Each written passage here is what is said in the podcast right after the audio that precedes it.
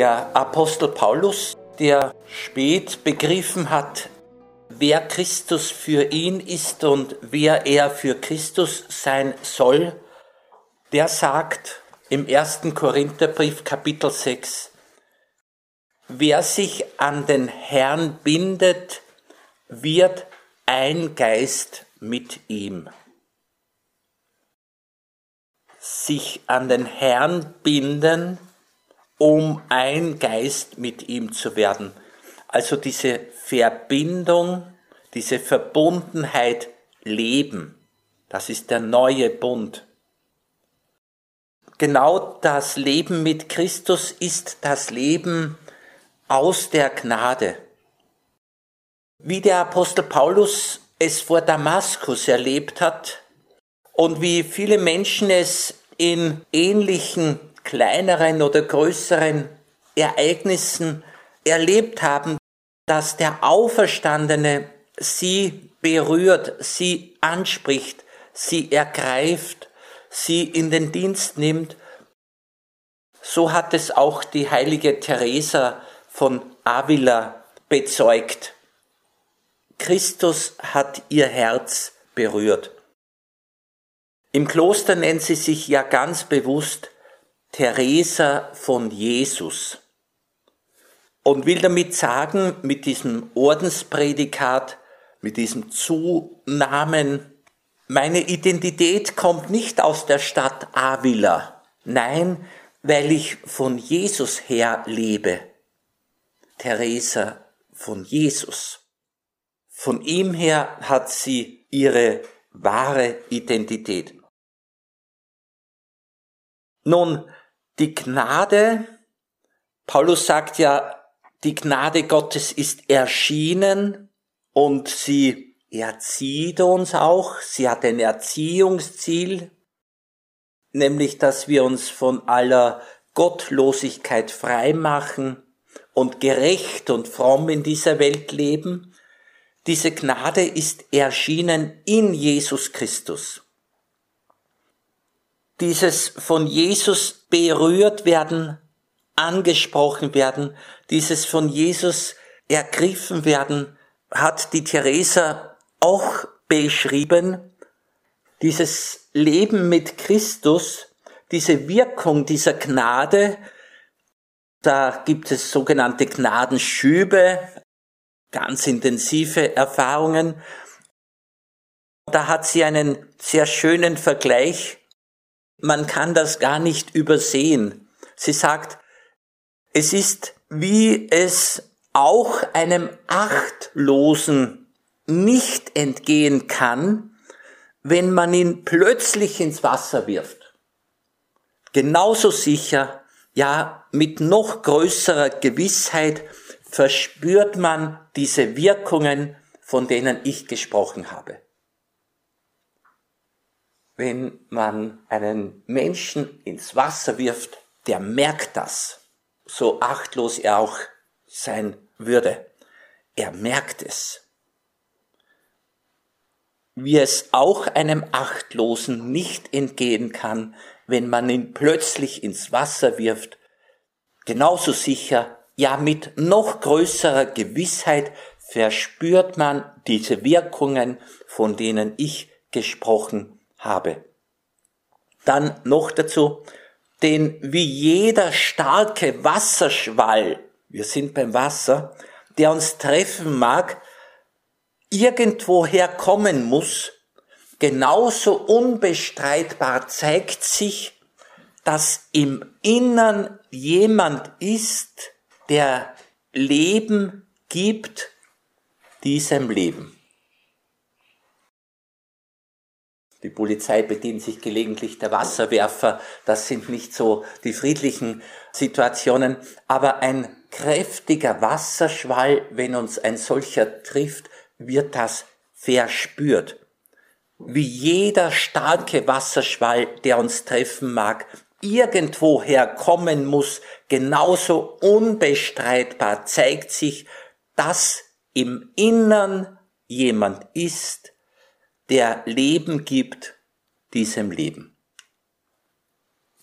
Und von diesem Leben das Leben gibt, sprechen wir von Jesus.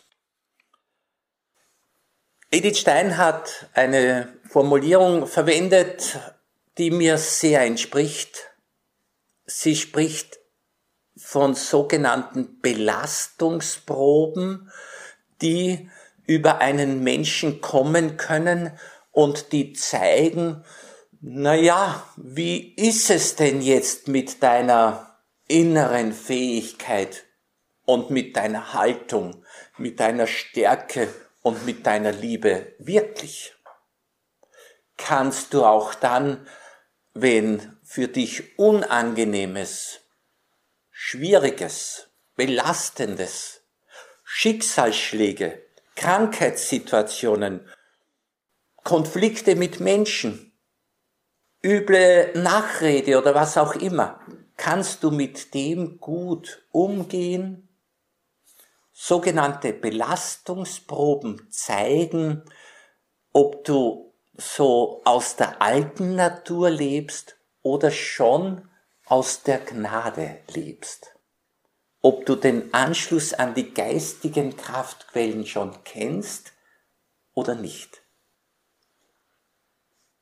Edith Stein sagt nämlich, dass es eine Persönlichkeitskultur gibt und damit meint sie eine Ausbildungsmöglichkeit, eine Selbsterziehung, eine Disziplin mit Willenskraft und echtem Einsatz, so dass der Mensch es zustande bringt, dass er einem Heiligen ziemlich ähnlich ist. Aber, sagt Edith Stein, es handelt sich nur um Ähnlichkeit. Und zwar dann, wenn die Belastungsproben zeigen, was wirklich im Menschen ist. Die Belastungsproben sind jene Hilfen, die uns entdecken lassen, lebe ich bereits aus der Gnade oder ist mein gutes Verhalten Werk meiner Natur, meiner Anstrengung. Und das wollen wir unbedingt einbringen.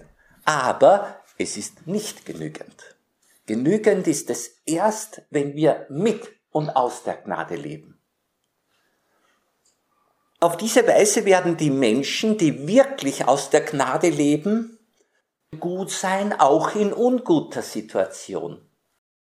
Die werden lieben, auch in liebloser Umgebung.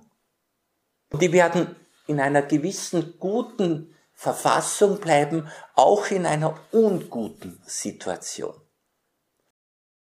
Das ist so die Stärke jener, die den geistigen Anschluss an Jesus haben die mit Jesus leben und nicht in erster Linie für Jesus, sondern mit Jesus. Solche werden dann die Botschafterinnen und Botschafter des Unsichtbaren. Teresa von Avila hat kurz nach ihrem Eintritt ins Kloster mit schwerer Krankheit zu kämpfen gehabt. Ich zitiere ich glaube, nur einen Finger der rechten Hand konnte ich noch bewegen. Es war kaum möglich, mich anzufassen, denn es tat mir alles weh. In ein Betttuch gewickelt, das eine Schwester oben und eine unten festhielt, hoben sie mich herum. Ich war nur noch Haut und Knochen. Dass es mir so erging, dauerte mehr als acht Monate. Gelähmt zu sein fast drei Jahre. Ich sprach oft von Gott, so dass ich alle erbaute und sie über die Geduld staunten, die mir der Herr gab. Denn wenn sie nicht aus der Hand des Herrn gekommen wäre, schien es unmöglich, so viel Leid in solcher Zufriedenheit ertragen zu können. Es ist beeindruckend und interessant, dass es möglich ist, bei schlechter körperlicher Konstitution in seelisch guter Verfassung zu sein. Das ist für mich auch erlöstes Leben. Theresa sagt, dass sie fast drei Jahre gelähmt war. Seelisch war sie nicht gelähmt. Seelisch hat sie die Wahlfreiheit bewahren können und sie wählte sich die Beziehung zu Jesus und nicht in erster Linie die Beziehung zum Schmerz. Und sie hat nicht fokussiert den leidenden Körper, sondern sie hat in den Blick genommen den Auferstandenen und hat von ihm her leben können. Theresa sagt, dass die Leute über die Geduld staunten, die ihr der Herr gab. Josef Pieper sagt über die Geduld, dass das nicht in erster Linie ein Ausharren ist, ein äußerliches mit zusammengebissenen Zähnen in einer schwierigen Situation, sondern geduldig sein heißt sich die Klarsichtigkeit der Seele bewahren. Und das bei alten Übeln, die einem beim Verwirklichen des Guten widerfahren. Wo auch immer jetzt Übel ihre Quellen haben, sich die Klarsichtigkeit des Herzens, der Seele bewahren, sich praktisch den seelischen Durchblick bewahren, unter allen Umständen. Und er sagt eben, sich nicht zur Traurigkeit hinreißen lassen durch die unguten Ereignisse.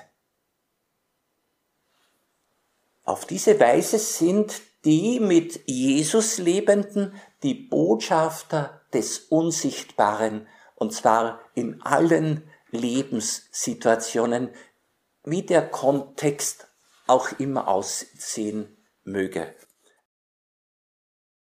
Ein Mitbruder von mir, Pierre Jacques, ein Karmelit, der in Frankreich gelebt und gewirkt hat, der hat verbotenerweise jüdische Kinder im Internat beherbergt.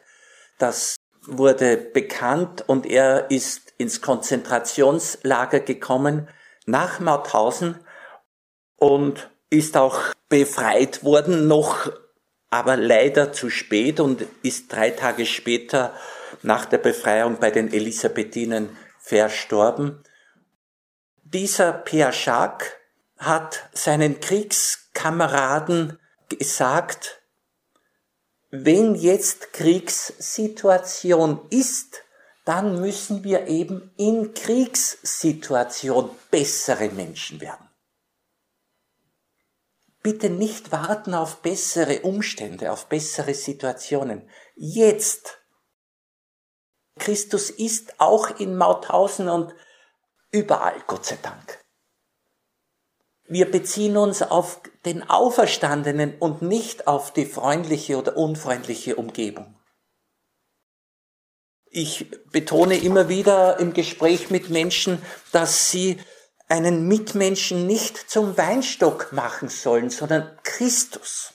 Oder auch nicht ein Kloster oder eine Kirchen- oder Pfarrgemeinde.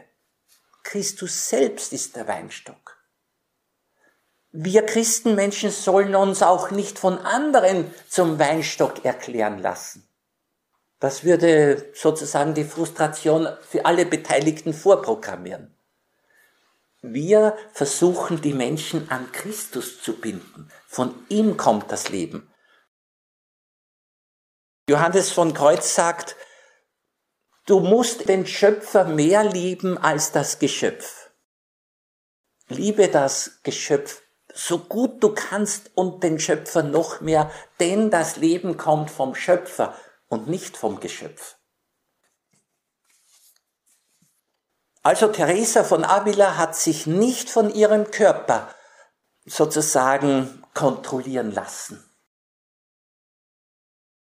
Edith Stein hat sich viele Gedanken gemacht über dieses Zusammenwirken Seele, Leib Und sie sagt, je gesünder ein Körper ist, je gesünder der Leib ist, desto weniger Aufmerksamkeit zieht er auf sich. Er ist einfach da und wirkt mit. Das wäre das Wünschenswerte. Und deshalb, sagt Edith Stein, müssten wir alles tun, damit wir gesund sind. Aber wenn diese körperliche Gesundheit nicht erreicht werden kann, dann müssen wir sehr aufmerksam sein, denn der Körper wäre geneigt, die Aufmerksamkeit auf sich zu ziehen und die Seele könnte sich vom Körper in Besitz nehmen lassen, dass der Körper Herr über die Seele wird. Gemeint ist, dass die Seele alle Aufmerksamkeit dem Körper zuwendet. Und darum handelt sich's von der Früh bis abends. Vom jeden Einkauf bis jeden Gespräch. Dann hat der Körper die Herrschaft über die Seele. So nicht. Edith Stein sagt, jetzt wäre das Thema auch Askese, dass du dich geistig in gewisser Weise entbindest vom Leib, damit die Seele wirklich ihr Leben leben kann. Und zwar zum Hauptthema die Gottesbeziehung hat und dann sozusagen den Himmel zur Welt bringt. Und was sagt Teresa von Avila? Es ist so, dass wir den Himmel in uns haben, weil nämlich dessen Herr da ist. Wir haben den Himmel in uns und der soll durch mich zur Welt kommen. Es ist alte Überzeugung der christlichen Philosophen, dass die Seele sich über den Leib ausdrückt. Oder die Seele dem Leib Gestalt, Haltung, Ausstrahlung gibt. So bildet sich die Seele nach außen ab. Und was haben wir Christenmenschen Schöneres zu tun, als das Ebenbild Gottes oder Christus selbst nach außen abzubilden? Deshalb betont Edith Stein, bitte lass dich nicht von deinem Körper binden. Edith Stein ist so weise und sagt, je freier die Seele vom Leib tatsächlich ist, desto mehr wird der Leib durch die Seele gestaltet. Interessant. Je größer die Freiheit der Seele gegenüber dem Leib ist, desto gesünder ist das für den Leib, können wir sagen. Desto mehr Einfluss hat die Seele auf den Leib. Und desto mehr drückt die Seele sich über den Leib aus. Edith Stein sagt außerdem, dass durch die Sakramente, durch die Gottesbeziehung durch das Leben aus der Gnade das rechte Verhältnis Seele-Leib hergestellt wird. Die Seele ist an ihrem Platz und der Leib an seinem Platz. Und das, obwohl manche Beeinträchtigung des Leibes bleibt. Das darf sein. Die Beeinträchtigung des Leibes darf bleiben. Ich gehe fit ins Jenseits nicht wegen dem gesunden Körper, sondern wegen der gesunden Seele. Das ist das Ziel, dass die Seele gesund wird, heil und heilig sein kann. Es gehört ohne dies zum Wesen des Menschseins in dieser Welt, dass die körperlichen Möglichkeiten mehr und mehr sich einschränken, kleiner werden und irgendwann merke ich, ich brauche den Körper nicht mehr. Die Seele hat die Ewigkeitsbestimmung ohne diesen vergänglichen Leib. Teresa von Jesus über ihre Krankheit, nein, über ihre Gesundheit oder noch besser über die Herrschaft der Seele über den Leib. Sie sagt, und ich füge hinzu und schiebe ein, sie war ein Leben lang ziemlich körperlich krank. Sie sagt, da ich so kränklich bin, war ich immer gebunden, ohne etwas zu vermögen, bis ich mich entschloss, mir aus meinem Leib oder meiner Gesundheit nichts mehr zu machen. Da Gott aber wollte, sie hat sich da vom Bösen in Versuchung geführt erlebt,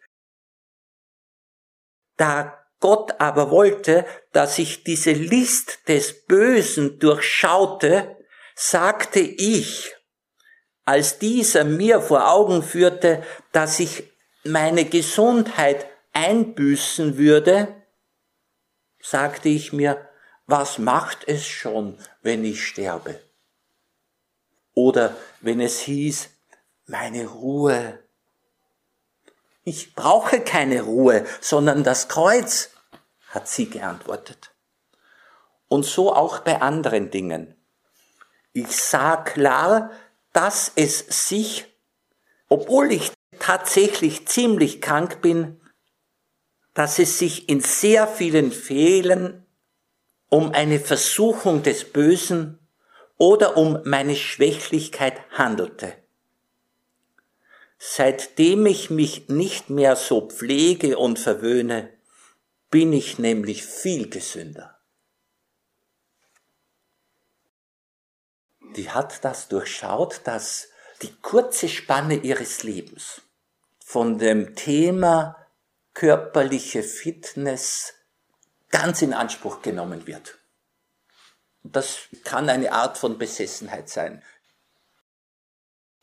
Ich soll den Tempel heilig halten, soll ihn pflegen, aber trotzdem muss der Herr Herr bleiben und nicht der Tempel, der ohne dies vergeht.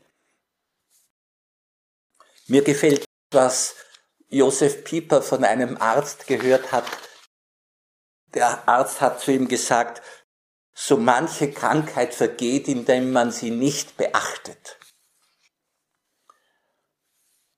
Der Apostel Paulus war einer, der gelernt hat, unter allen Umständen mit Christus verbunden zu bleiben. Und er hat Christus als den Herrn in sich anerkannt und wirken lassen. Nicht haben die Umstände und die eigenen Befindlichkeiten sein Leben bestimmt und gestaltet. In der nächsten Einheit werde ich noch mehr aus dem Leben der heiligen Teresa erzählen, wie sie nämlich tatsächlich trotz körperlicher Beeinträchtigung einen sehr guten Weg gehen konnte. Das hat sich unter anderem darin gezeigt, dass sie in der Lage war, 16 Schwesternklöster und zwei Männerklöster zu gründen. Das macht man nur dann, wenn man motiviert ist vom Geist Gottes. Der Apostel Paulus ist einer, der es auch sehr gut ins Wort gebracht hat. Mir ist er eingefallen, als ich so in den Schriften der Theresa geblättert habe. Was sagt der Apostel Paulus im zweiten Korintherbrief, Kapitel 11? Ich ertrug mehr Mühsal, war häufiger im Gefängnis, wurde mehr geschlagen, war oft in Todesgefahr. Fünfmal erhielt ich von Juden die 39 Hiebe. Dreimal wurde ich ausgepeitscht. Einmal gesteinigt, dreimal erlitt ich Schiffbruch.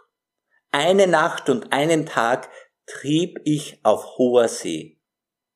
Ich war oft auf Reisen, gefährdet durch Flüsse, gefährdet durch Räuber, gefährdet durch das eigene Volk, gefährdet durch Heiden, gefährdet in der Stadt, gefährdet in der Wüste, gefährdet auf dem Meer, gefährdet durch falsche Brüder. Ich erduldete Mühsal und Plage, durchwachte viele Nächte, er trug Hunger, Durst, häufiges Fasten, Kälte und Blöße. Um von allem anderen zu schweigen, weise ich noch auf den täglichen Andrang zu mir und die Sorge für alle Gemeinden hin. Wer leidet unter seiner Schwachheit, ohne dass ich mit ihm leide? Wer kommt zu Fall, ohne dass ich von Sorge verzehrt werde? Wenn schon geprahlt sein muss, will ich mich meiner Schwachheit prahlen. Aber er rühmt sich des Herrn, sagt er an anderer Stelle, weil er begriffen hat, der Herr hat es ihm erklärt, lass dir an meiner Gnade genügen, sie ist in den Schwachen mächtig. Es war Paulus, der es so kompakt formuliert hat, durch Gottes Gnade bin ich, was ich bin, und sein gnädiges Handeln an mir ist nicht ohne Wirkung geblieben. Ich lade uns ein, dass wir auf die Wirkungen der Gnade schauen, ob sie auch witterungsbeständig und krisenfest sind.